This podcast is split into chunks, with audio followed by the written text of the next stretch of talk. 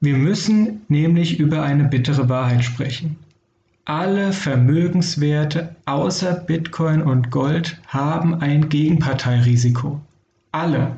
Ich meine das nicht ausschließlich in der engen finanzmarkttechnischen Definition, dass dein Geschäftspartner ausfällt und du deshalb Verluste erleidest.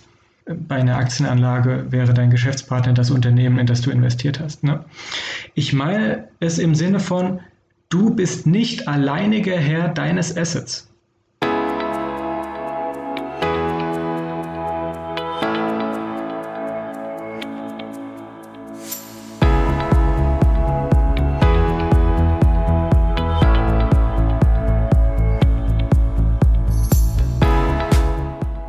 Hallo liebe Leute, bekanntlich führen viele Wege nach Rom. Unsere Podcast-Tour führt über den Münzweg. Wir, das sind Manu und Markus, Anfang 30 mit Sinn für Sport, Spaß, Spannung und Bitcoin. Auf dem Münzweg möchten wir, gemeinsam mit euch, in die Welt des Bitcoin eintauchen. Denn diese Welt hat Zukunft. Den Münzweg findet ihr überall da, wo es Podcasts gibt. Also kommt doch einfach mit auf unsere kleine Reise. Wir freuen uns auf euch und wir hören uns. Viel Spaß!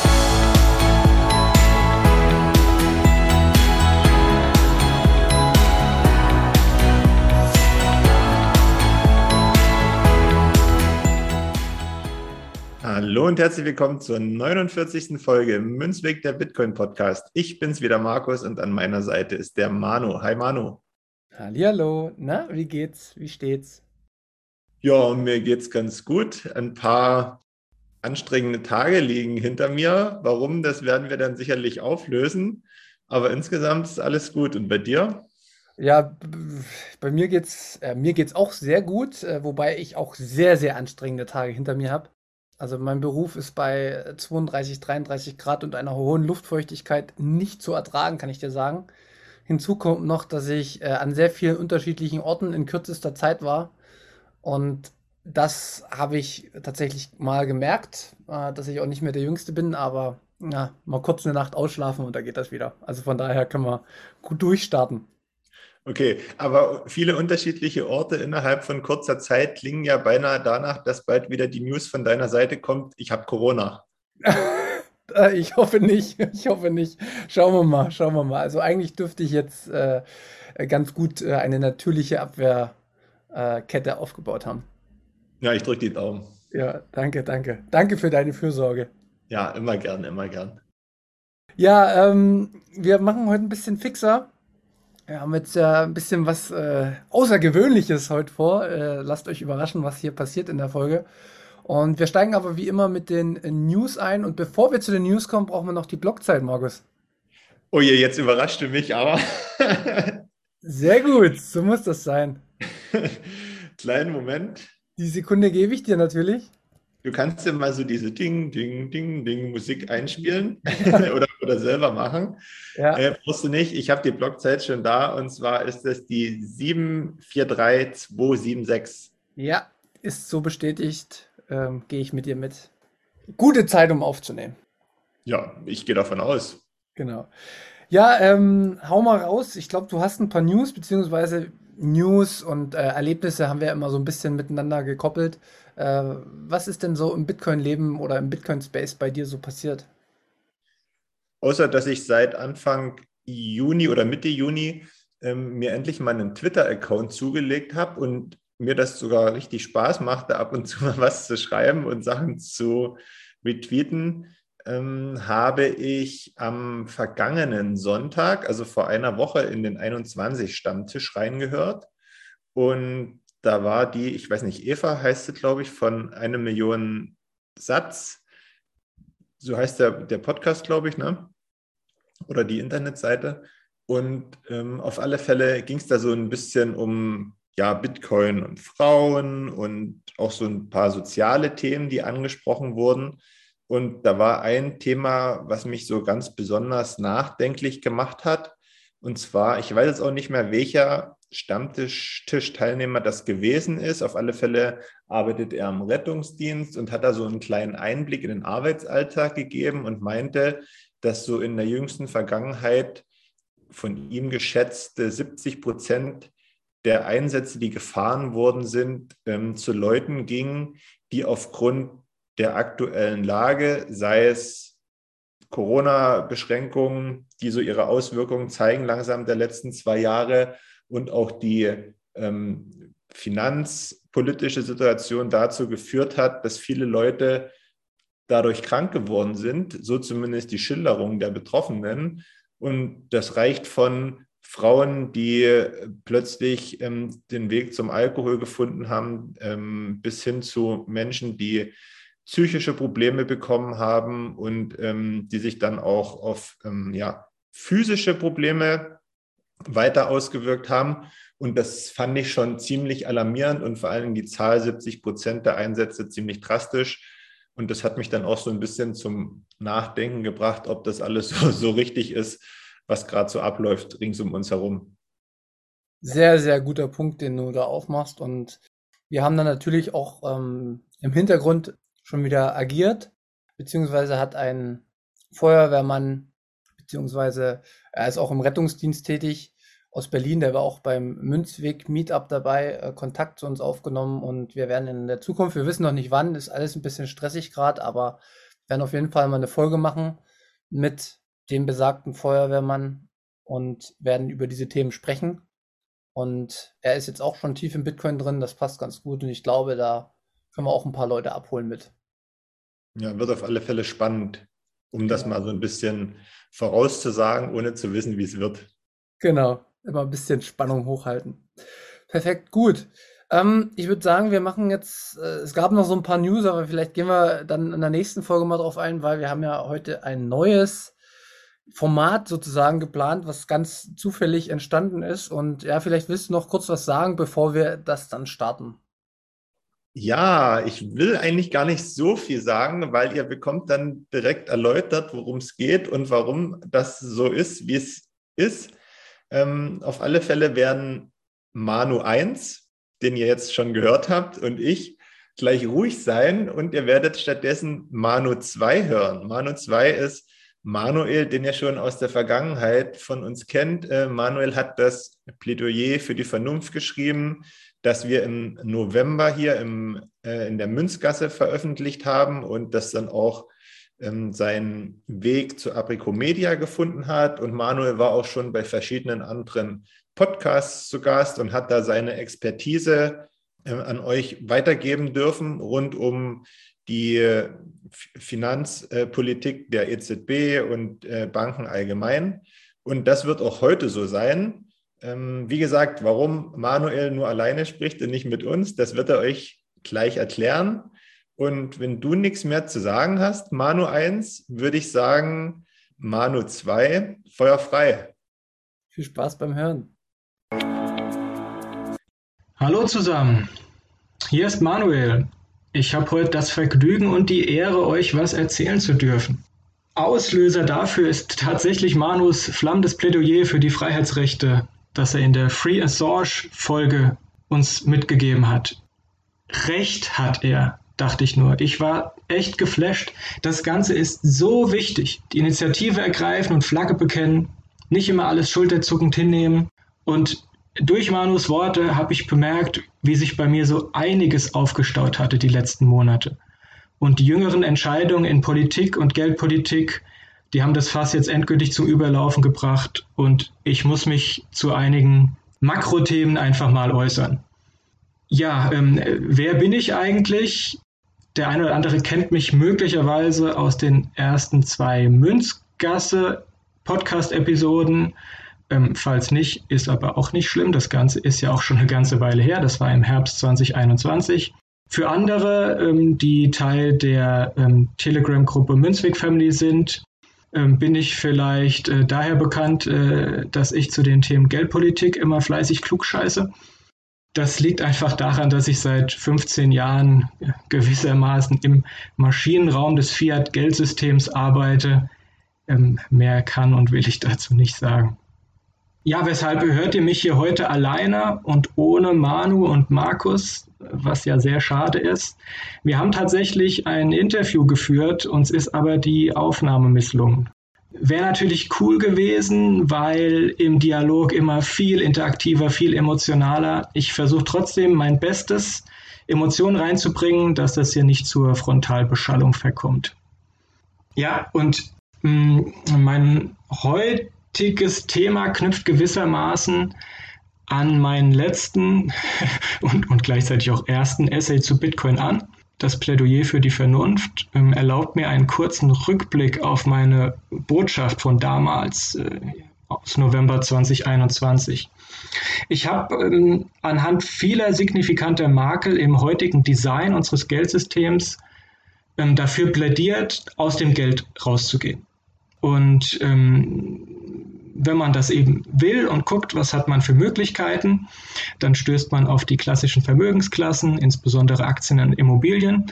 Und ich habe aufgezeigt, dass halt angesichts des unglaublichen Bullenmarktes der 2010er Jahre ähm, die Bewertungsniveaus dieser Anlagen sehr unlukrativ sind und man rein aus Renditeperspektive auf die mittlere Frist dort nicht viel erwarten darf, beziehungsweise es zumindest ein hohes Risiko ist, dort äh, wenig Erträge einfahren zu können.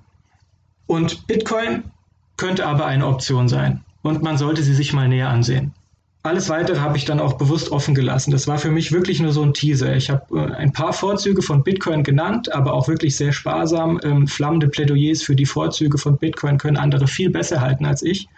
Ich bin mehr so äh, der, der, der Guy, der ganz gut Fiat kritisieren kann, weil ich mich so gut damit auskenne. Ne? Und heute will ich so ein bisschen darauf aufsetzen, mich aber noch mehr mit dem Thema Risiken beschäftigen. Risiken, die für dich persönlich mit deinem Geld, also sofern es wie bei den meisten in staatlichen Währungen steckt, und eben auch deinen Vermögenswerten verbunden sind. Wir müssen angesichts der jüngsten Entwicklungen kritisch über den Euro reden. Das ist Mainstream, ich weiß, das, das kann sogar die FAZ. Ich werde mir also Mühe geben, kein allzu hartes Euro-Bashing zu betreiben. Noch viel wichtiger als die kritische Auseinandersetzung mit dem Euro ist aber, welchen Risiken sind deine Vermögenswerte im Fiat-System ausgesetzt? Risiken, über die viel zu wenig geredet wird. Wir Bitcoiner tun es. Und es ist nötiger denn je, der Umgang der kanadischen Regierung mit den Trucker-Protesten und die Konfiszierung russischen Geldes haben es eindrücklich gezeigt. Und ich will eines vorwegnehmen. Es gibt kein einziges für dich persönlich risikoloses Asset im Fiat-System. Keines. Woran genau das liegt, erzähle ich dir später. Es geht also heute gewissermaßen um persönliches Risikomanagement. Das ist lästig, ich weiß, keiner macht das gerne. Wir alle wollen eine schöne und unbeschwerte Zeit mit unserer Familie und unseren Freunden verbringen, wollen dabei optimistisch in die Zukunft blicken. Aber es gibt dazu ein passendes Zitat. Wenn du Frieden willst, bereite dich auf den Krieg vor.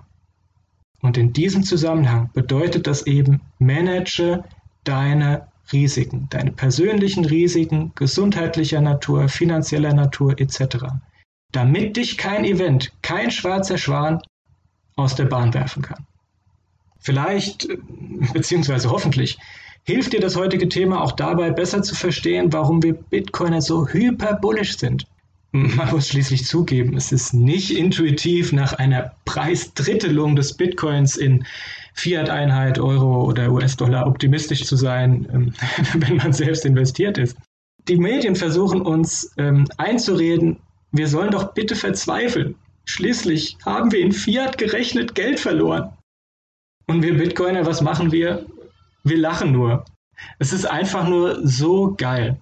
Ich meine, irgendwie kein Wunder, dass die uns alle für Lunatics halten. Aber Fakt ist doch, während die Probleme in Fiat nicht nur ungelöst sind, sondern sich stetig verschlimmern, macht Bitcoin das, was es seit 2009 ununterbrochen macht. TikTok, Next Block wenn sich irgendetwas an Bitcoin die letzten Monate verändert hat, dann, dass das Netzwerk noch besser geworden ist. Natürlich sind wir bei dem Preisdiscount und auch ganz allgemein zu Bitcoin bullish. Aber ich äh, schweife ab, bevor ich richtig angefangen habe. Okay, eine Sache noch, dann starten wir. Ähm, zum heutigen äh, Episodentitel gibt es vielleicht noch was zu erzählen. Nach der Aufnahme, als wir noch nicht gewusst haben, dass sie gescheitert ist, weil wir noch nicht begonnen hatten, sie zu schneiden, äh, hatte Manu vorgeschlagen für den heutigen äh, Vortrag den Titel Der Euro ist tot, es lebe der Bitcoin zu wählen. Ich habe seitdem die Inhalte noch leicht modifiziert und würde ähm, etwas weniger polemisches vorschlagen, nämlich eine Geschichte über Risiko. Ich werde das hier alles aller Voraussicht nach auch noch zu einem Essay ausarbeiten, die Kernerkenntnisse gibt's aber für euch heute schon mal auf die Ohren. So, genug der Vorworte. Legen wir los. Das Leben ist voller Risiken. Punkt. Die Frage ist immer und überall, materialisiert sich ein Risiko oder nicht?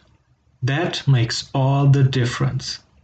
Rein mathematisch betrachtet ist das Risiko eine Funktion aus Eintrittswahrscheinlichkeit und Schadenshöhe. Und wenn auf einer politischen und/oder wirtschaftlichen Makroebene mehrere Risikoereignisse mit hoher Schadenshöhe gleichzeitig eintreten, spricht man im Volksmund von turbulenten Zeiten.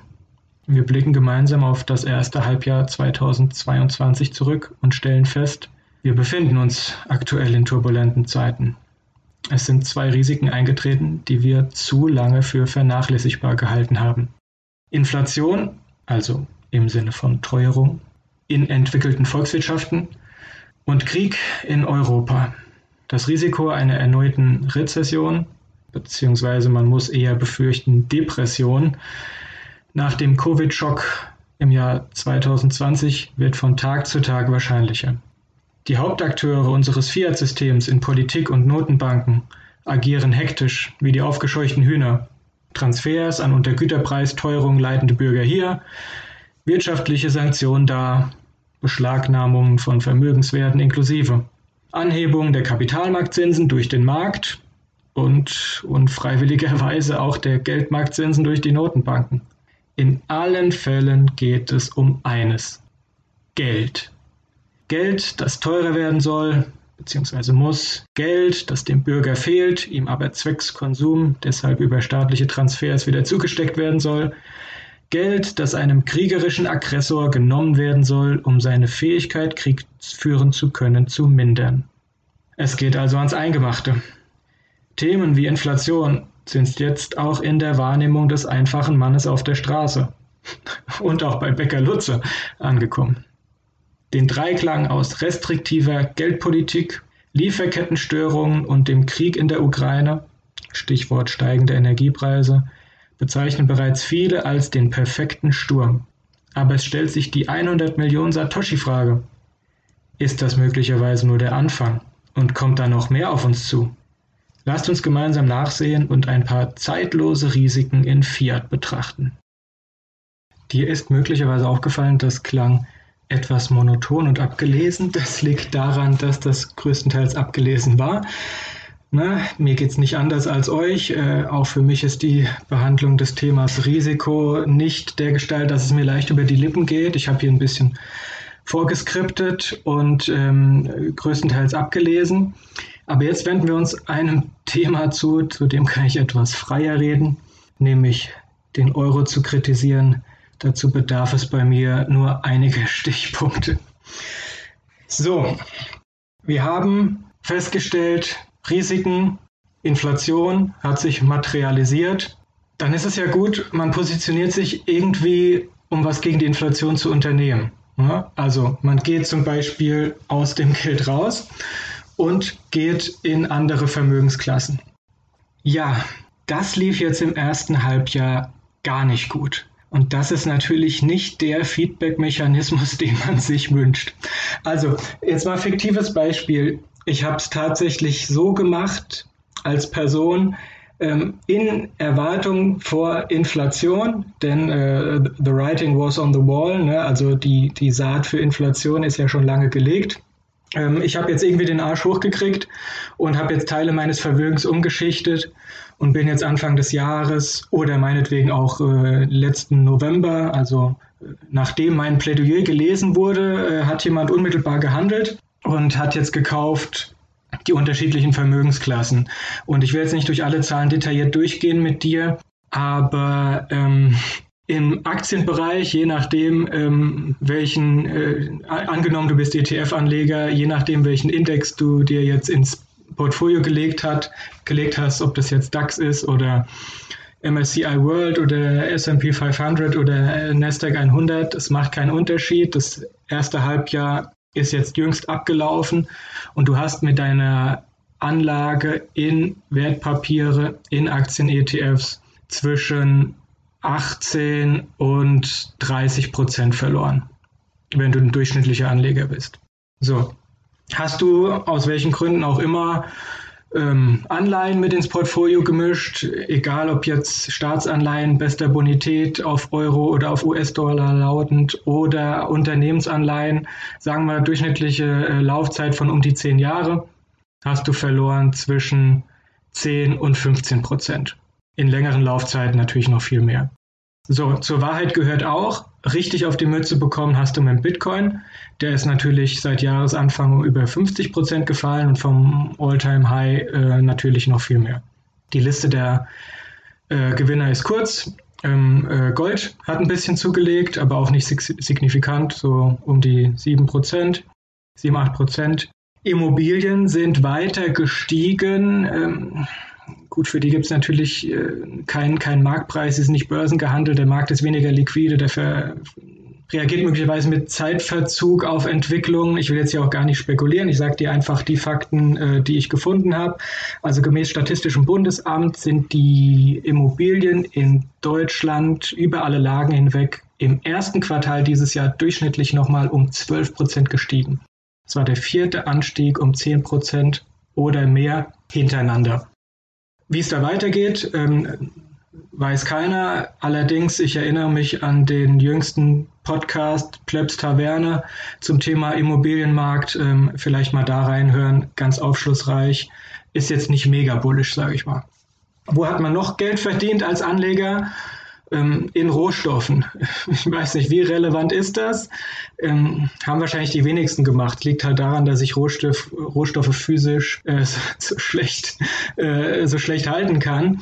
Ähm, ich kann ja das äh, Öl oder die Kohle schlecht zu Hause äh, im Keller einlagern.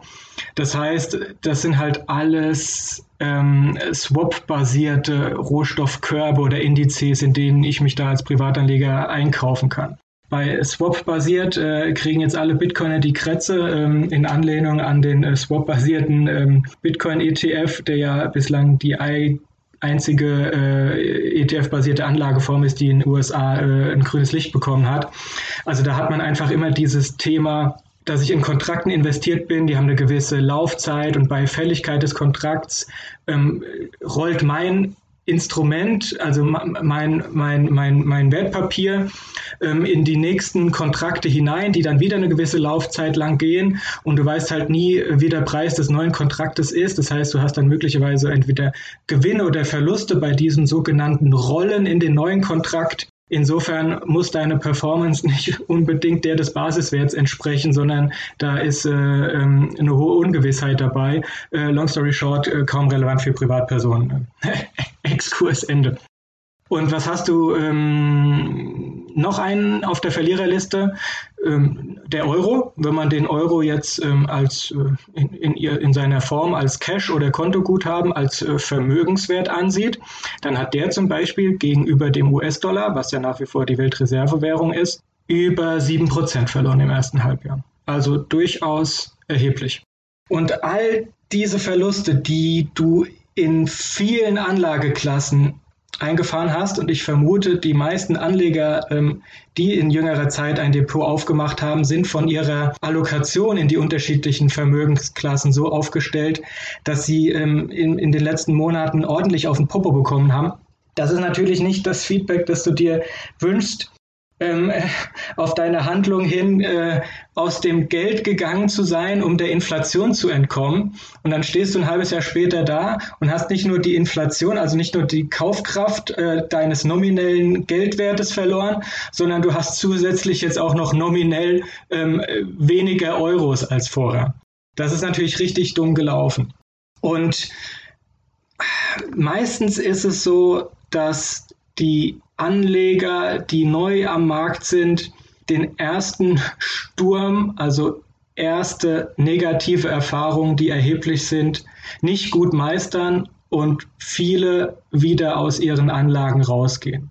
Wir müssen also befürchten, wir wissen, dass ohnehin weiterhin Billionen Euros äh, der Deutschen auf Konten liegen. Und es ist zu befürchten, dass viele der, äh, die in den letzten Monaten Initiative ergriffen haben, um aus dem Geld rauszugehen und ein bisschen was in Vermögensklassen umzuschichten, dass die auch so rasiert wurden, dass der ein oder andere mit einem gezogenen Schwanz ähm, zurück in den Euro wechseln wird.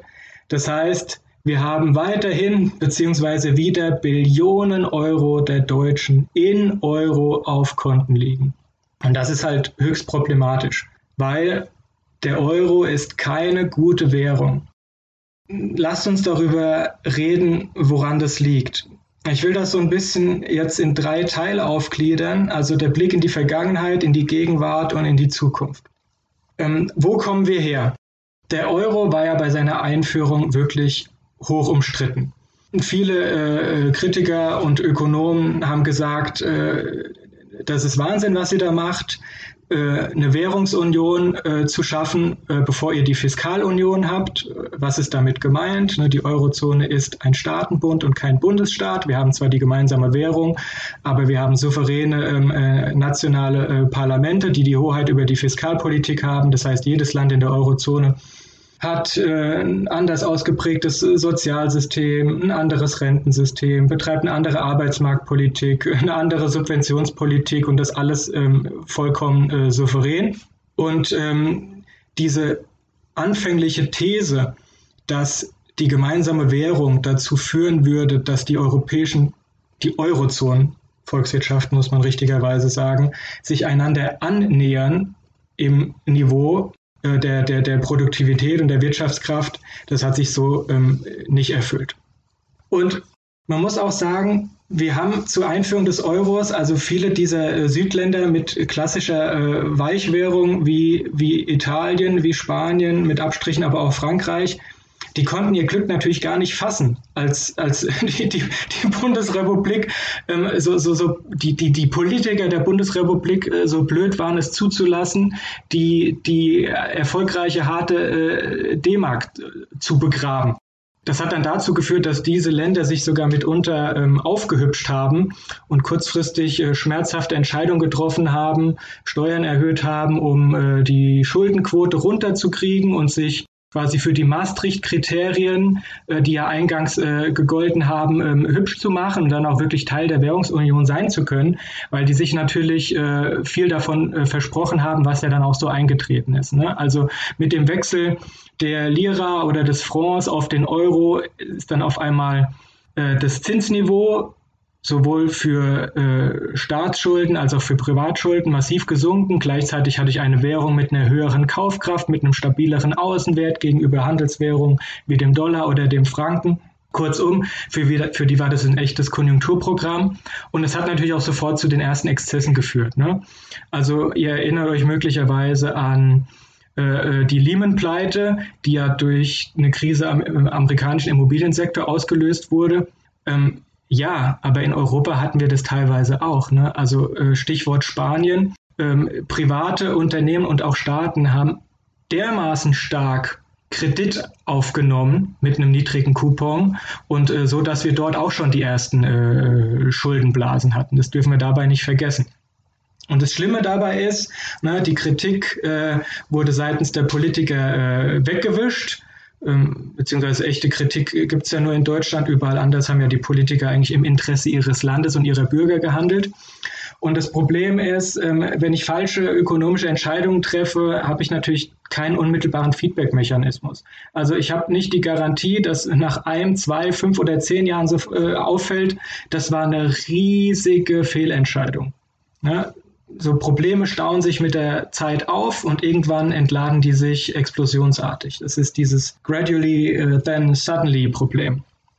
So, dann hatten wir Lehman, Euro, Krise, whatever it takes. Wir haben ordentlich Gas gegeben in der Geldpolitik. Geldpolitischer Stimulus, Quantitative Easing. Die Eurozone war darauf angewiesen, um die Euro-Krise abzuwenden. Wir hatten aber das Glück, dass es überall auf der Welt, also in den anderen Währungsräumen, auch nicht so rosig aussah. Das heißt, während wir den Zins niedrig hatten und Anleihen gekauft haben, hat der Rest der Welt mehr oder weniger mitgemacht und deswegen war das alles nicht so schlimm. Weil Wechselkurse entstehen nicht im luftleeren Raum, ne? die bilden sich relativ im Verhältnis zu einer anderen Währung. Und wenn alle Währungsräume gleichzeitig äh, zu Sündern werden, weil sie die Zinsen auf Null senken und weil sie über den Sekundärmarkt Staatsanleihen kaufen, um der Fiskal Fiskalpolitik mehr Spielraum zu geben, dann ähm, kann keine Währung gegenüber der anderen großartig abwerten, weil alle gleich schlecht sind. Ne? Und ähm, äh, das war so ein bisschen das, was wir, was wir gesehen haben. Und in, in diesem ganzen Zeitraum ähm, hatten wir dann zwar die ansteigenden Vermögenspreise, ne, weil zum einen waren die Zinsen niedrig und zum anderen haben die Leute, die Geld hatten, äh, gemerkt, ähm, im Moment, äh, was hier mit den Währungen passiert, ist nicht gut. Es hat nur kein Ventil, sich im Wechselkurs äh, zu entladen, aber trotzdem, ich muss aus dem Geld raus. Ähm, deswegen stiegen die Vermögenspreise. Aber die Teuerung von Güterpreisen blieb, blieb natürlich über Jahre hinweg wirklich moderat. Und das ist natürlich überhaupt nicht der Verdienst der Notenbanken, sondern hatte mehrere Faktoren. Ich habe jetzt hier nicht den Anspruch, das vollumfänglich aufzuzählen, aber wir hatten natürlich technischen Fortschritt. Wir hatten die äh, demografische Dividende der Gestalt, dass wir überall in den westlichen Volkswirtschaften so die letzten zehn Jahre eigentlich ähm, äh, Peak äh, Arbeitnehmerschaft äh, haben. Ne? Die ganzen Babyboomer ähm, ähm, sind in, in Beschäftigung und viele unserer, äh, viele der Generation äh, äh, Millennials. Und wir hatten quasi ein super Angebot auf dem Arbeitsmarkt durch die Demografie des Westens, die jetzt langsam beginnt zu kippen. Außerdem haben wir natürlich dann auch gemerkt, dass China und Osteuropa ähm, in den 90ern dann begonnen haben, in den Arbeitsmarkt integriert zu werden. Das heißt, Millionen, in dem Fall sogar Milliarden günstige Arbeitskräfte. Das dauert natürlich alles eine Zeit lang, bis sich das äh, in, den, in den weltweiten Arbeitsmarkt und in die Arbeitsteilung hineinwälzt. Ne? Das hat die Globalisierung vorangetrieben. Wir hatten steigenden Welthandel. Und diese Faktoren haben die Produktion von Gütern, aber eben auch von Dienstleistungen, äh, Stichwort Open Source, natürlich massiv vergünstigt. Und ähm, äh, klar, also wenn du die, wenn du im, letzten Jahrzehnt ähm, ähm, bereits Aktien und Immobilien hattest, äh, dann äh, äh Glück gehabt, dann konntest du im Geld bleiben. Ja? Du hattest niedrige äh, Teuerung in den Güterpreisen. Du konntest zwar zunehmend weniger Vermögenswerte für dein Fiat-Geld erwerben, das ist richtig, aber das trifft ja insbesondere die jüngere Generation, ne, die erst mit dem Sparen begonnen hat. Okay, ähm, äh, so viel vielleicht zur, zur Vergangenheit des Euro und warum er, obwohl er mit vielen Makeln behaftet ist, sich bislang weniger als schlechtes Geld geoutet hat, als man das vielleicht ähm, erwartet hätte. Weil kommen wir zum Hier und Jetzt. Also wir stehen hier wirklich aller Voraussicht nach ähm, äh, vor einer Zeitenwende. Zum einen ist es jetzt wirklich ähm, so, dass viele dieser deflationären Trends, die ich oben besprochen habe, dabei sind, sich umzukehren. Das heißt, unabhängig davon, wie die Notenbank oder wie die Fiskalpolitik äh, agieren die nächsten Jahre, ähm, möchte ich an der Stelle mal äh, die drei Ds aufführen. Das ist zum einen Demografie in Europa ein echtes Problem ähm, äh, bei, den, bei, den, bei den Amis, äh, bei, den, bei den Briten, Kanadiern, Australiern ein bisschen besser, aber immer noch ähm, ähm, auf Sicht der nächsten Jahre ein Problem ist die kippende Demografie. Na, wir haben immer mehr ähm, ähm, Menschen in den Alterssicherungssystemen und immer weniger Arbeitnehmer. Das heißt, die Verhandlungsposition der Arbeitnehmer wird steigen. Wir kriegen von der Demografie-Seite her ähm, äh, Preisdruck über den, über den Lohndruck. Wir haben die, ähm, die D, das zweite D ist die Dekarbonisierung ähm, unserer Wirtschaft, die ja ähm, politisch entschieden wurde in Europa, mit Abstrichen auch in den USA. Das heißt, um, also unter der Flagge der Bekämpfung des Klimawandels werden wir ja Maßnahmen ergreifen, beziehungsweise sind schon dabei, die uns kurzfristig keinen Wohlstand schaffen, sondern Wohlstand vernichten, weil wir Investitionen tätigen, die vielleicht irgendwann mal eine Rendite abwerfen, vielleicht aber auch nicht. Wir, wir entwerten aber im Hier und Jetzt den vorliegenden äh, Kapitalstock, weil wir teilweise sagen, ist unerwünscht, weil klimaunfreundlich. Ne? Das treibt natürlich mittel- bis langfristig die Preise. Und das dritte D ist äh, die Deglobalisierung, die ja begonnen hat und von der wir ausgehen müssen, dass sie weiter voranschreitet. Mit der neuen Spaltung in Ost-West, mit dem Krieg jetzt in der Ukraine und der mehr oder weniger Solidarität äh, Chinas, ähm, dem weiter schwelenden Wirtschaftskrieg USA-China, muss man einfach davon ausgehen, dass von der Globalisierungsseite eher Prozesse zurückgedreht werden. Das heißt, die Stärke der internationalen Arbeitsteilung abnimmt und auch das ist preistreibend. Jetzt haben wir Faktoren besprochen. Ich habe gesagt, wir finden uns im Jetzt. Eigentlich ist es auch schon äh, ein bisschen Ausblick, aber es hat schon begonnen. Und das ist alles noch völlig unabhängig davon, was die, was die Notenbanken machen, was die Politik macht. Aber kommen wir mal zu diesen. Wir sehen jetzt, alle Notenbanken rund um die Welt straffen gerade unfreiwillig, muss man sagen, die Geldpolitik zur Inflationsbekämpfung. Ne? Die müssen das. Aber die EZB, die kann nicht so richtig. Also der Lackmustest der Preisstabilitätspolitik der EZB, der ist jetzt und der ist das erste Mal da und sie scheitert kläglich. Man kann es nicht anders sagen. Ich will jetzt, äh, wie wir alle wissen, wie viele Probleme ähm, es im Fiat gibt und dass natürlich auch diese anderen Währungsräume, die eine Währung stellen von einer gewissen weltwirtschaftlichen Relevanz, ne, wie die USA, äh, Großbritannien, Kanada, Australien als Fluchtwährung, auch noch die Schweiz, äh, vielleicht äh, China, wobei der Renminbi natürlich wegen der Kapitalskontrollen, äh, ähm, Kapitalverkehrskontrollen schwierig ist, aber das Fass will ich jetzt gar nicht aufmachen die haben alle ihre Probleme, aber sie haben zumindest einen einheitlichen Bundesstaat und haben daher nicht das Problem, dass die EZB hat, einen Währungsraum zusammenhalten zu müssen mit unterschiedlichen Schuldenniveaus und auch unterschiedlicher, entsprechend in der Folge auch unterschiedlicher Schuldentragfähigkeit. Und egal wie die Notenbankpolitik weitergeht, ob die Straffung voranschreitet oder ob ähm, sie sich in Verbalerotik äh, geübt haben, in der Hoffnung, dass sie nicht so weit gehen müssen, wie sie jetzt angekündigt haben, weil die, die Abkühlung ist ja schon am Horizont zu sehen und dann muss man vielleicht gar nicht so weit erhöhen, wie man irgendwie ähm, mal an den Markt kommuniziert hat.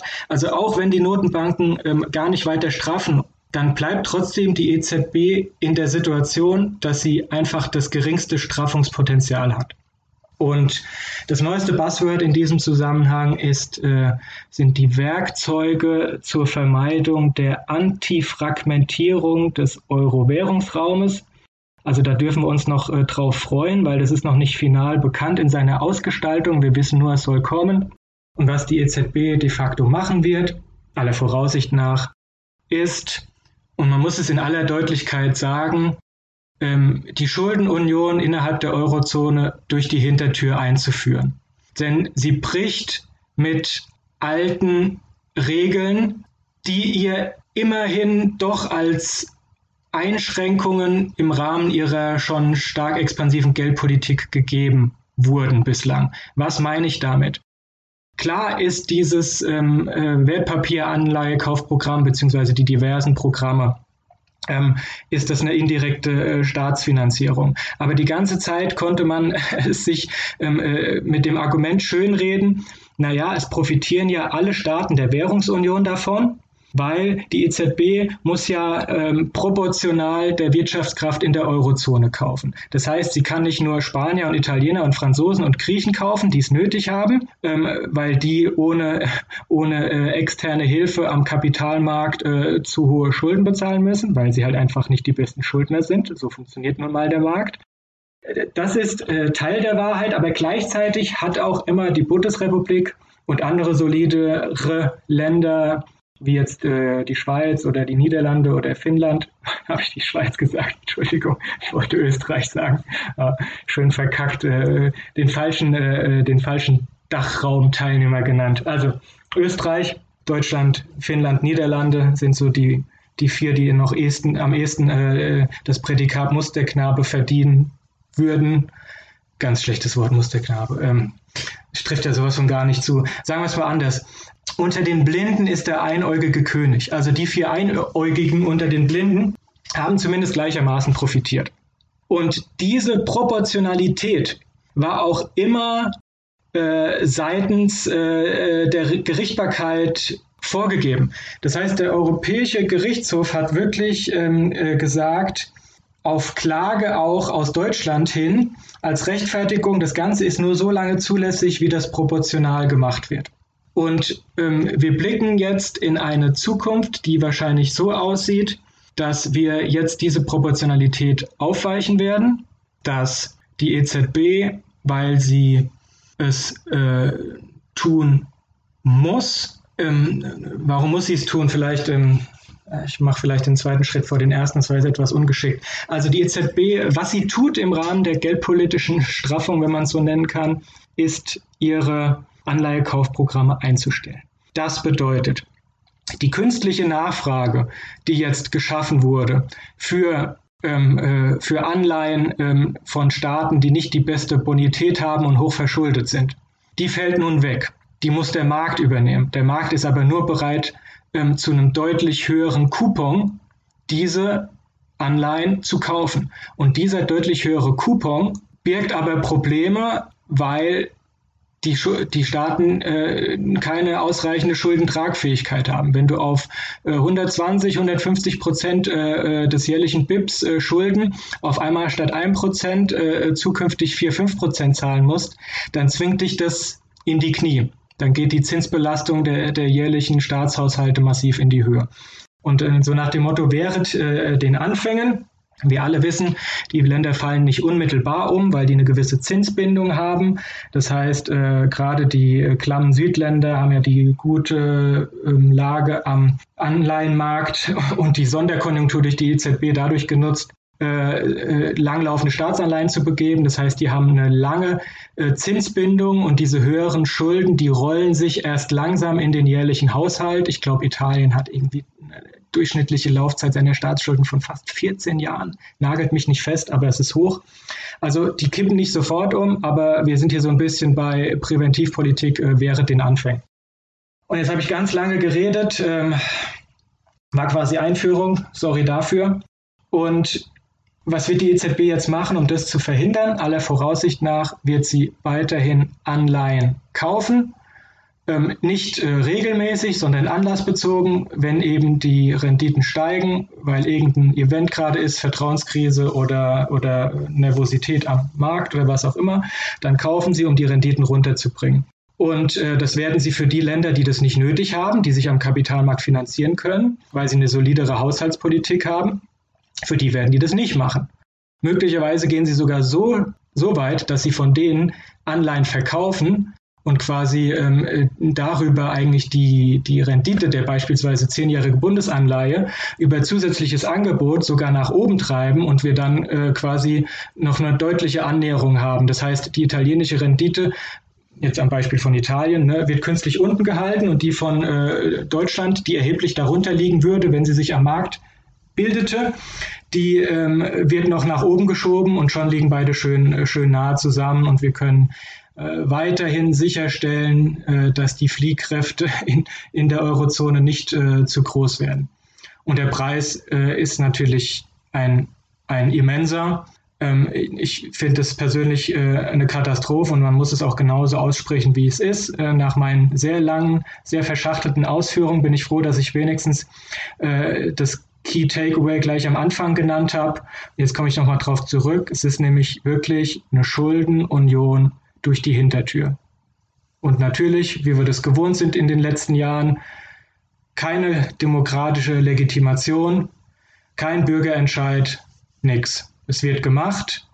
Ne? Das ist dann Realpolitik und Augen zu und durch. Ne? Whatever it takes 2.0. Ich finde das ganz, ganz schrecklich.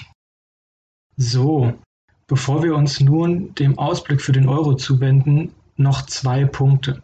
Zum einen ist mir aufgefallen, dass ich vorhin fälschlicherweise von der Vermeidung der Antifragmentierung gesprochen habe. Das ist natürlich doppelt gemoppelt und Quatsch. Es muss richtigerweise heißen, die Vermeidung der Fragmentierung, ergo Antifragmentierungswerkzeuge. So, haben wir das auch richtig gerückt, ist aber auch ein schweres Wort. Und das zweite ist äh, eine Anmerkung inhaltlicher Natur und die ist mir wirklich wichtig. Sie betrifft den Umgang große Teile unserer Gesellschaft mit dem Euro. wir haben nicht nur auf Entscheidung unserer Politiker hin die D-Mark gegen schlechteres Geld eingetauscht mit dem Euro. Es stecken zudem große Teile der Bevölkerung, nämlich die ganzen Babyboomer und die noch älteren, die die guten Eigenschaften der D-Mark noch kennengelernt haben, die stecken heute noch 20 Jahre später in alten Verhaltensmustern fest und wehren sich gegen die Erkenntnis, kein gutes Geld mehr zu haben.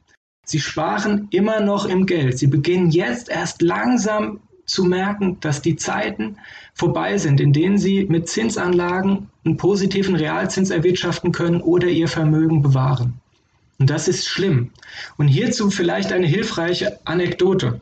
Es werden regelmäßig Vermögensstatistiken veröffentlicht, auch über die EZB, über die ähm, Vermögenslage in Euroland.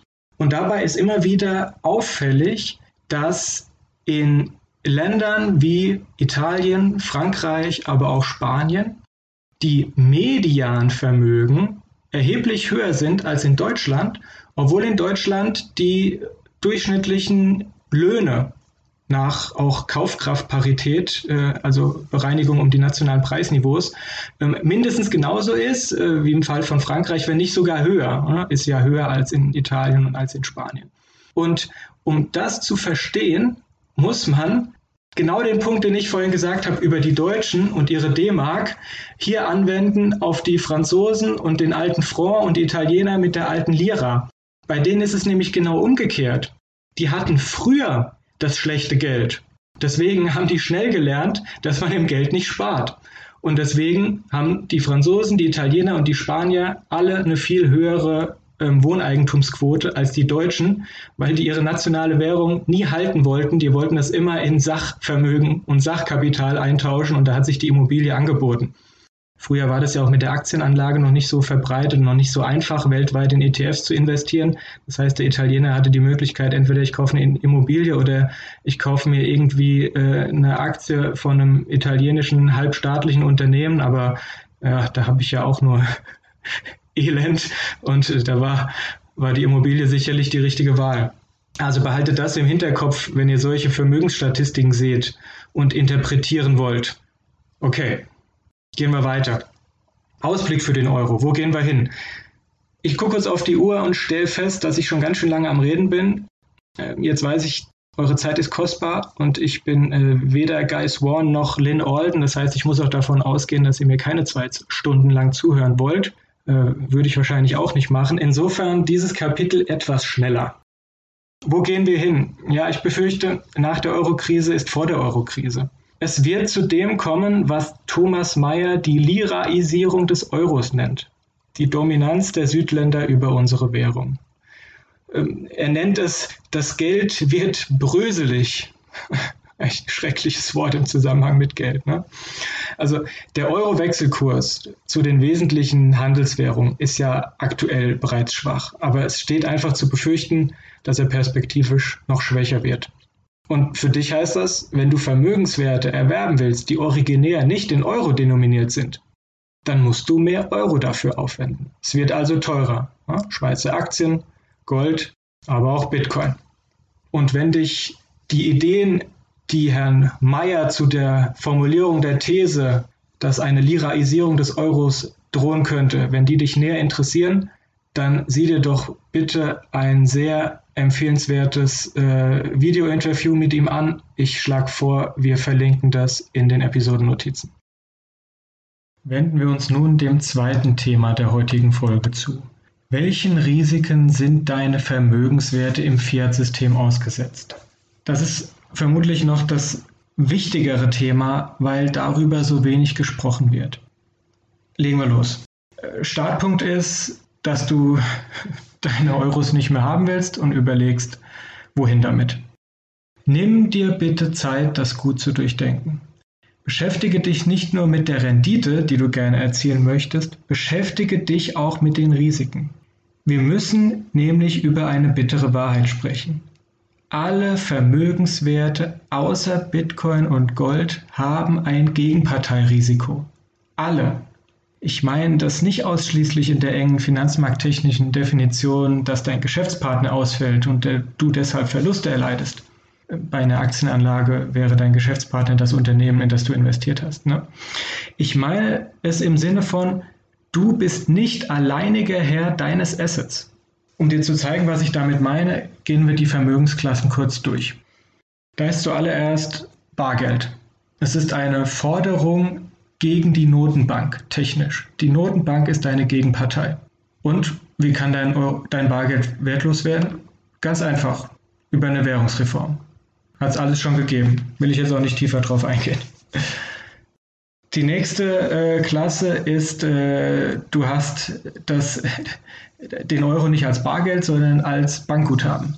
Auch hier hast du natürlich äh, das Risiko äh, der, der eben genannten Währungsreform etc. Zusätzlich ist dein Bankguthaben technisch eine Forderung gegenüber der Geschäftsbank, bei der du es liegen hast. Geht diese pleite, ist dein Geld Insolvenzmasse, weil nur Forderung. Das Geld ist eine Verbindlichkeit der Geschäftsbank und wenn sie pleite geht, ist das Geld weg. Du bekommst dein Geld bis 100.000 Euro nur wegen des gesetzlichen Einlagensicherungsfonds wieder. Also was de facto heißt, dass die Verluste von allen anderen nicht pleitegegangenen Geschäftsbanken zu tragen sind. Jetzt kannst du äh, gerne sagen, ja gut, äh, mir doch egal, ich habe ja trotzdem mein Geld dann wieder zurück. Richtig. Aber es gibt weitere Risiken und die haben sich die letzten Monate erst gezeigt. Wird dein Geld zum Beispiel auf Anweisung der Regierung konfisziert, weil du gegen eine politische Entscheidung demonstriert hast. Äh, Kanada lässt grüßen. Ja, was dann?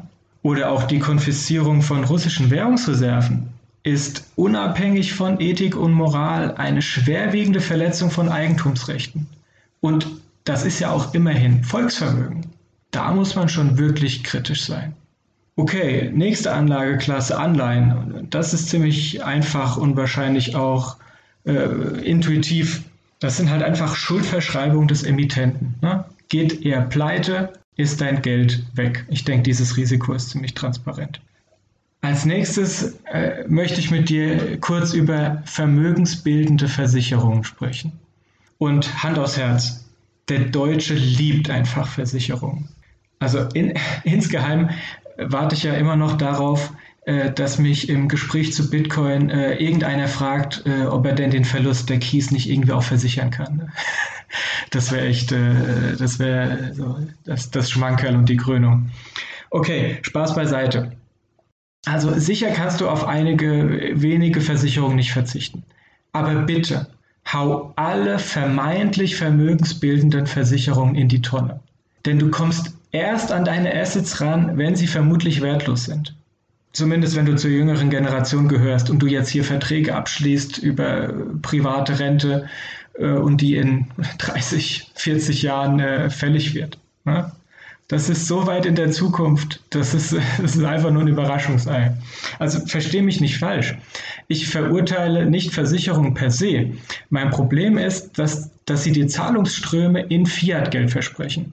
Und äh, das, je nachdem, du, wie alt du bist, eben in Jahrzehnten. Und die Wette, dass das Ganze noch was wert ist, die möchte ich persönlich nicht eingehen. Die ganzen Assets äh, oder Vermögensklassen, die wir bislang, bislang genannt haben, sind ja ohnehin äh, in einem inflationären Umfeld äh, nur wenig geeignet, weil darüber eigentlich dein Kaufkraftverlust äh, garantiert ist über äh, Cash und Kontoguthaben sowieso, selbst wenn es demnächst äh, leichte Habenzinsen, ganz geringe Habenzinsen wieder geben sollte. Äh, bei Anleihen muss man auch vermuten, dass es auf die nächsten Jahre hin äh, negative Realrendite erwirtschaftet. Insofern sind das sowieso keine guten Vermögenswerte, um dein Vermögen zu erhalten, äh, geschweige denn es zu mehren. Jetzt wird es ein bisschen spannender, wenn wir hingehen zu, in Anführungszeichen, echten Assets, also Assets, mit denen du es vielleicht schaffst, die Inflation zu schlagen. Ich meine Immobilien und Aktien. Hier haben wir zugegeben keine klassischen Gegenparteirisiken, also im Sinn von Ausfall des Geschäftspartners. Aber wenn ich hier die, die Definition äh, so ein bisschen biege und als Geschäftspartner äh, Gevatter Staat interpretiere und definiere, und der oppressiv wird, ja, dann kommt es für mich auch einem Ausfall gleich. Und dann ist es nichts anderes als ein Ausfallrisiko oder ein Risiko der signifikanten äh, Verminderung meines Vermögens. Ähm, wie kommt das? Also bei Immobilien hat der Staat, in dem die Immobilie steht, äh, so einige Möglichkeiten. Ne? Also massive Erhöhung der Grundsteuer zum Beispiel oder noch viel effektiver Zwangshypotheken. Das ist keine Fantasy hier. Die wurden in der Vergangenheit durch Staaten genutzt, um Grundbesitzer zwangsweise an den Folgen von Wirtschaftskrisen oder Kriegen zu beteiligen. In Deutschland war das 1923 und 1948 der Fall. Es ist die einfachste Zusatzsteuer auf das transparenteste aller Vermögen. Denn Immobilien sind per Definition einfach so wunderbar immobil. Okay, kommen wir zu Aktien. Ja, sehr renditeträchtig, heutzutage, wenn man mit Volatilität umgehen kann, weltweit gestreut investiert, fühlt man sich super safe. Man denkt, ach, was soll mir schon passieren? Na, ich habe einen ETF, der ist breit diversifiziert, das Ausfallrisiko einzelner Unternehmen habe ich darüber wegdiversifiziert und das Fondsvermögen, das ist auch noch Treuhandvermögen, selbst wenn also mein Broker pleite geht, bleibt mein Eigentum am ETF gewahrt. Das mag alles sein. Aber der Eintrag, dass dir, lieber Max Mustermann, x Stücke am ETF auf den iShares MSCI World gehören, steht in der zentralen Datenbank eines sogenannten Zentralverwahrers. In unserem Fall ist das vermutlich die Clearstream Banking, eine Tochter der deutschen Börse.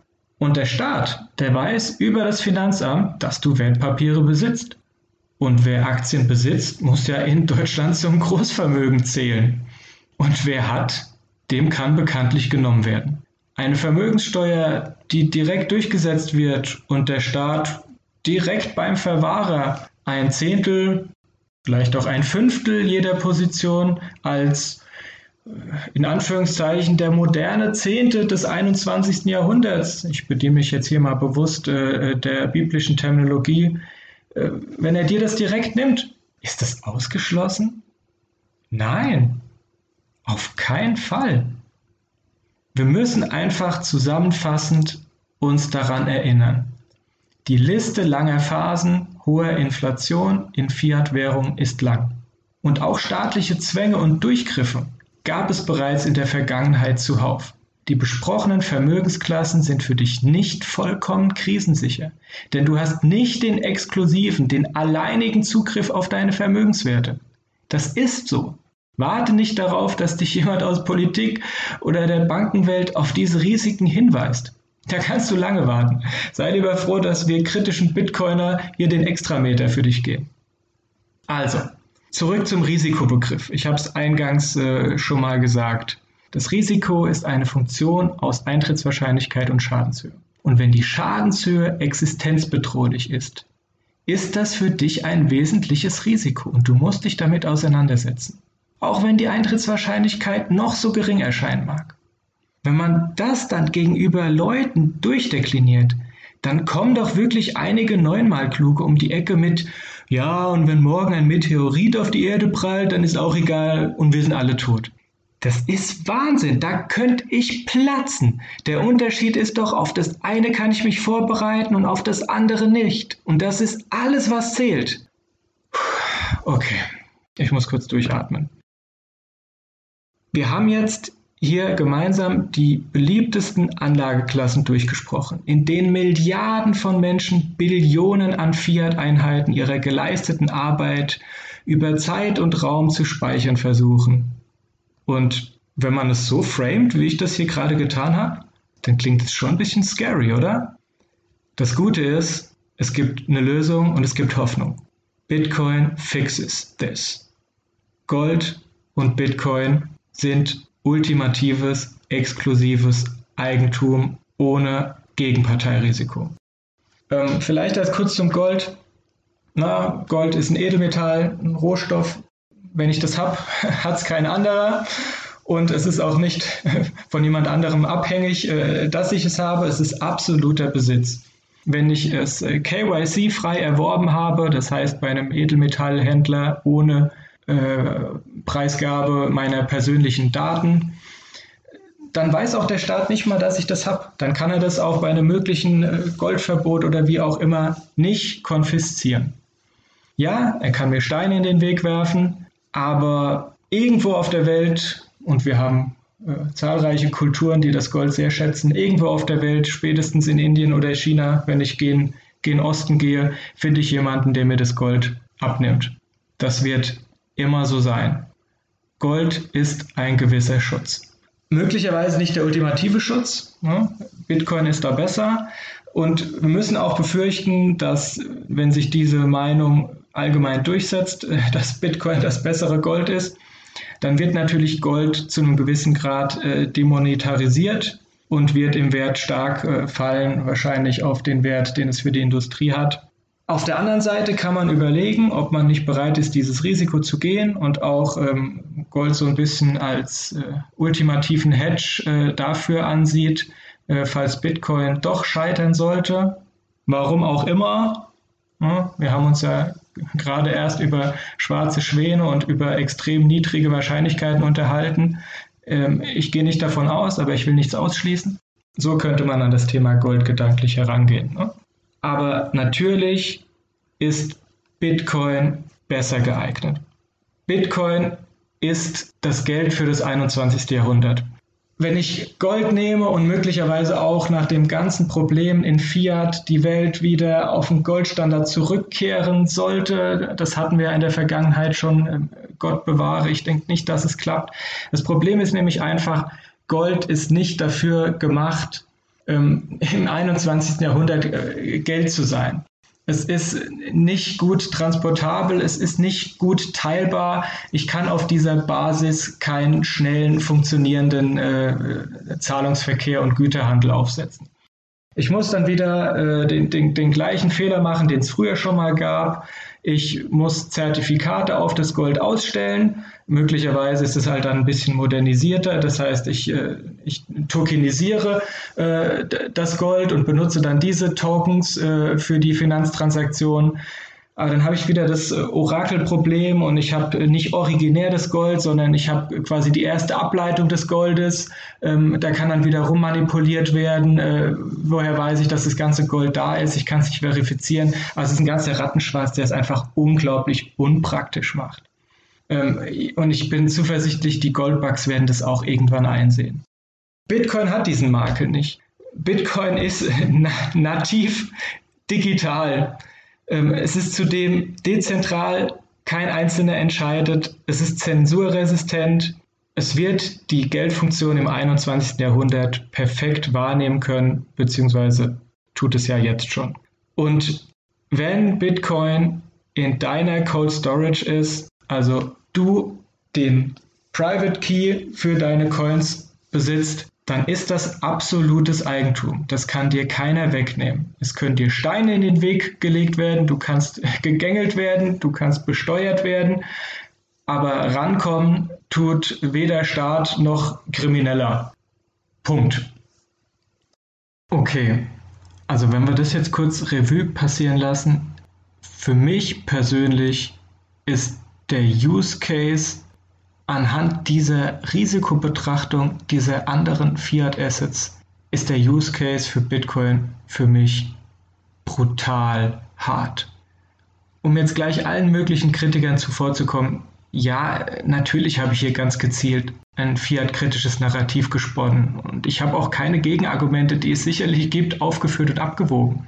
Aber das war nicht der Anspruch. Es ging mir darum, die Menschen stärker für Risiken zu sensibilisieren. Und die genannten Risiken sind real. Wir haben einfach aktuell ein Schuldgeldsystem, in dem die Schuldner am Steuer sitzen. Und natürlich sind die Sparer die Gelackmeierten in dem System, wenn sie nach den Regeln des Systems spielen. Aber das müssen sie ja nicht. Zum Risikobegriff noch kurz. Manchmal habe ich tatsächlich das Gefühl, dass einige den Risikobegriff in Fiat Finance auf ähm, Volatilität begrenzen. Das ist so engstirnig. Also Risikomanager rund um die Welt verdienen ein Vermögen, um Volatilitätsrisiken von Assets und Preisen zu managen. da lache ich mich tot. Das sind mathematische Modelle, die sind oft für die Tonne. Das haben die wahrscheinlich von Ökonomen und Notenbankern gelernt. Äh, garbage in, garbage assumptions, garbage out. Das sind so oft prozyklische Modelle, die dann zum Ausstieg aus einem Vermögenswert blasen, wenn der zukünftig zu erwartende Ertrag am größten ist. Tja, leider hat dann die Leverage eben häufig die Verlusttragfähigkeit gemindert und das fliege ich raus. Ne? Blöde Sache. Aber wir müssen doch immer bedenken, Schwankungen gehören zum Leben. Und auch schwankende Preise als Signal von Knappheiten sind das Natürlichste auf der Welt. Also, an alle Genies dieser Welt, die ihr die Volatilität vermeiden wollt, Begebt euch gerne auf 0 Grad Kelvin. Da habt ihr alle Volatilitätsrisiken beseitigt. Leute, mir ist wichtig, dass ihr eines versteht und mitnehmt vom heutigen Vortrag. Das Fiat-Finanzsystem ist so fragil. Ein Riese auf tönernen Füßen. In der Not, und die Not wird kommen, sind tyrannische Herrscher und Regierungen schon so häufig kreativ geworden. Die Geschichte ist voll davon. Seid keine Opfer. Macht euch persönlich resilient. Beschäftigt euch mit Bitcoin. Die Zeit ist sehr gut investiert. Es ist Bärenmarkt. Ihr habt die Zeit. Ihr braucht keine FOMO zu haben. Wobei ein bisschen FOMO schadet nie. Also, beschäftigt euch damit. Kauft ein paar Stats. Es ist wichtig. Get off Zero. Dabei gilt natürlich, dies hier ist keine Anlageberatung. Ich vertrete hier meine Meinung. Sollte jemand auf Basis der hier getroffenen Ausführungen Anlageentscheidungen treffen, passiert dies auf eigenes Risiko. Aber nochmal, eben weil es meine Meinung ist und weil es so wichtig ist. Get off Zero. So, und das soll es für heute gewesen sein. Ich bedanke mich herzlich bei Manu und Markus, die mir hier die Plattform geboten haben, das mit euch teilen zu dürfen. Ich hatte großen Spaß und ich hoffe, ihr konntet was mitnehmen. Vielleicht hören wir uns ja mal wieder. Es würde mich freuen. Bis dahin, macht's gut. So, das waren die Ausführungen von Manuel. Ich hoffe, es hat euch gefallen und ihr konntet jede Menge mitnehmen. Manu, wie war dein Eindruck? Was äh, hältst du so davon, von unserem Anführungszeichen neuen Format, was notgedrungen entstanden ist? Ich glaube, das ist äh, eine Möglichkeit für die Zukunft auch. Also das, das hat auf jeden Fall was. Ich glaube, es ist schwierig, weitere Personen zu finden, die ja, sich so die Mühe vielleicht auch geben oder so gut auch einen Monolog äh, im Endeffekt eine Abhandlung hinbekommen und das auch von sich aus machen wollen. Aber gerade bei Manu finde ich, äh, macht das absolut Sinn, weil die, die Struktur ist dann drin und ähm, es muss ja auch nicht immer unser Plapper zwischendrin dann vorkommen. Äh, also für mich hat es Potenzial, lasst es uns wissen, ob es für euch auch Potenzial hat für die Zukunft, vielleicht auch für andere Themen. Was mir gerade jetzt noch ganz wichtig ist. Also ihr merkt, wir sind hier zwar die Dummies aus dem Space und wir sind nicht äh, allzu intelligent in vielen Bereichen, aber ihr merkt irgendwie, es ist total wichtig, das Thema. Also wir tun ja wirklich alles und nicht nur wir, auch unsere Gruppe und unsere Admins. Wir wollen, dass das Thema jeder mitbekommt. Es muss jeder aufgeklärt werden, was da sozusagen gerade passiert.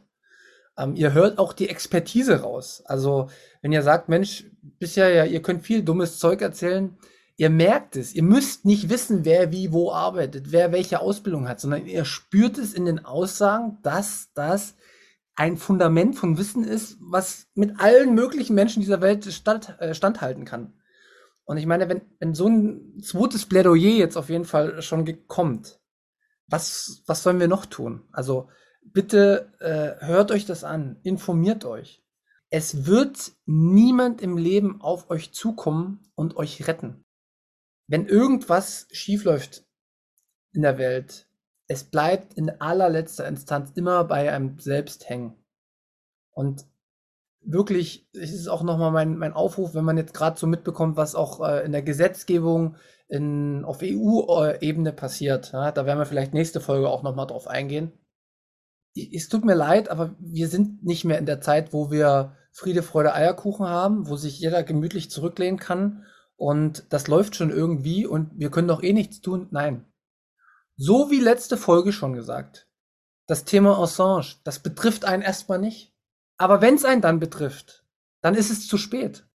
Und dementsprechend, ich kann immer nur appellieren, informiert euch selbst, aber dann auch, wenn ihr es geschafft habt, euch zu informieren, nehmt auch Verantwortung für die anderen und nervt die Leute. Nervt die, weil klar, Zwang geht nicht, aber man muss sich informieren. Informationen sind das A und O und ohne das kommt man nicht vorwärts. Und ein Stück weit tragen wir auch für unsere Familien die Verantwortung, weil wir wissen, wie das mit dem Hamsterrad und mit der Zeit ist, dass man das alles nicht so leicht rausbekommt, aber ein bewusster Umgang und die Leute mal anstupsen und rausholen aus dem Hamsterrad, das ist auf jeden Fall das Geringste, was wir tun können. Das hast du gut gesagt. Ich hoffe, man versteht mich jetzt auch noch ohne Zwischengeräusche, weil rings um mich herum, zumindest oben drüber und im Treppenhaus scheint irgendwie Krieg ausgebrochen zu sein. Deswegen war es jetzt gerade ein bisschen laut und ich musste mich stumm schalten. Ähm, was ich noch dazu sagen wollte, ähm, was Manu schon gesagt hat, dass es ja auch viele Experten gibt, ähm, auf ihren Gebieten, die jetzt aber nicht unbedingt immer auch medial stattfinden, aber die man zum Beispiel bei uns hören kann und auch in anderen Podcasts.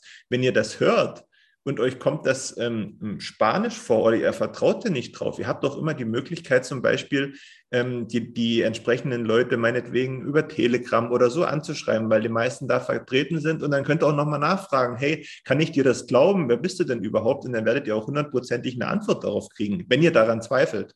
Korrekt. Oder ihr kommt bei uns in die Gruppe. Äh, ich, ich, glaubt mir, es wird niemand bei uns äh, ausgelacht oder in irgendeiner Art und Weise ähm, niedergemacht oder irgendwas. Ein, wer normalen Umgang pflegt, der wird bei uns aufgenommen und da wird ein ganz super Austausch stattfinden. Wer das aber nicht macht, der ist faul. Punkt. Und er hat vielleicht in der Zukunft einfach nur, weil er, weil er sich einmal nicht überwinden konnte, mal einen Schritt zu gehen, den er sonst nie gegangen ist. Nachteil. Und in zwei, drei, vier, fünf Jahren eventuell bereut er das. So, das, das ist mir wirklich nochmal ganz wichtig zu sagen. Es liegt an jedem Einzelnen, sich zu informieren. Und wir, wir tun alles, wirklich. Ihr merkt es ja, was wir hier jede Woche versuchen, irgendwie die Menschen zu erreichen. Und wir machen das mit Leas Podcast und wir machen das jetzt bei uns. Ich versuche jetzt immer zu schauen, was wir noch für äh, Leute, die richtig tief im Thema sind. Ich äh, war jetzt die Woche noch beim anderen Podcast, wo ich ganz normal ihr merkt, wir versuchen so viele Abholpunkte zu holen, aber einen Schritt müsst ihr selbst gehen. Einen einzigen. Und das ist einfach zuhören und verarbeiten. Und mehr können wir tatsächlich nicht tun. Schön gesagt, Manu. Eins. Zum Glück bin ich Manu eins.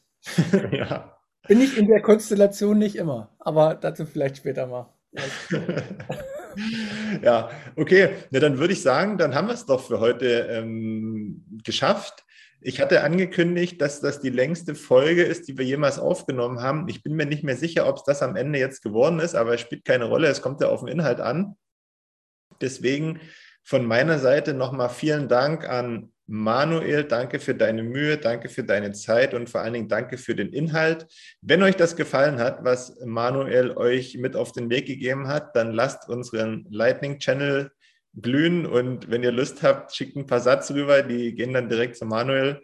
Äh, und ansonsten freuen wir uns einfach auch nur, wenn ihr uns zuhört und wenn es euch gefallen hat, empfehlt uns gerne weiter.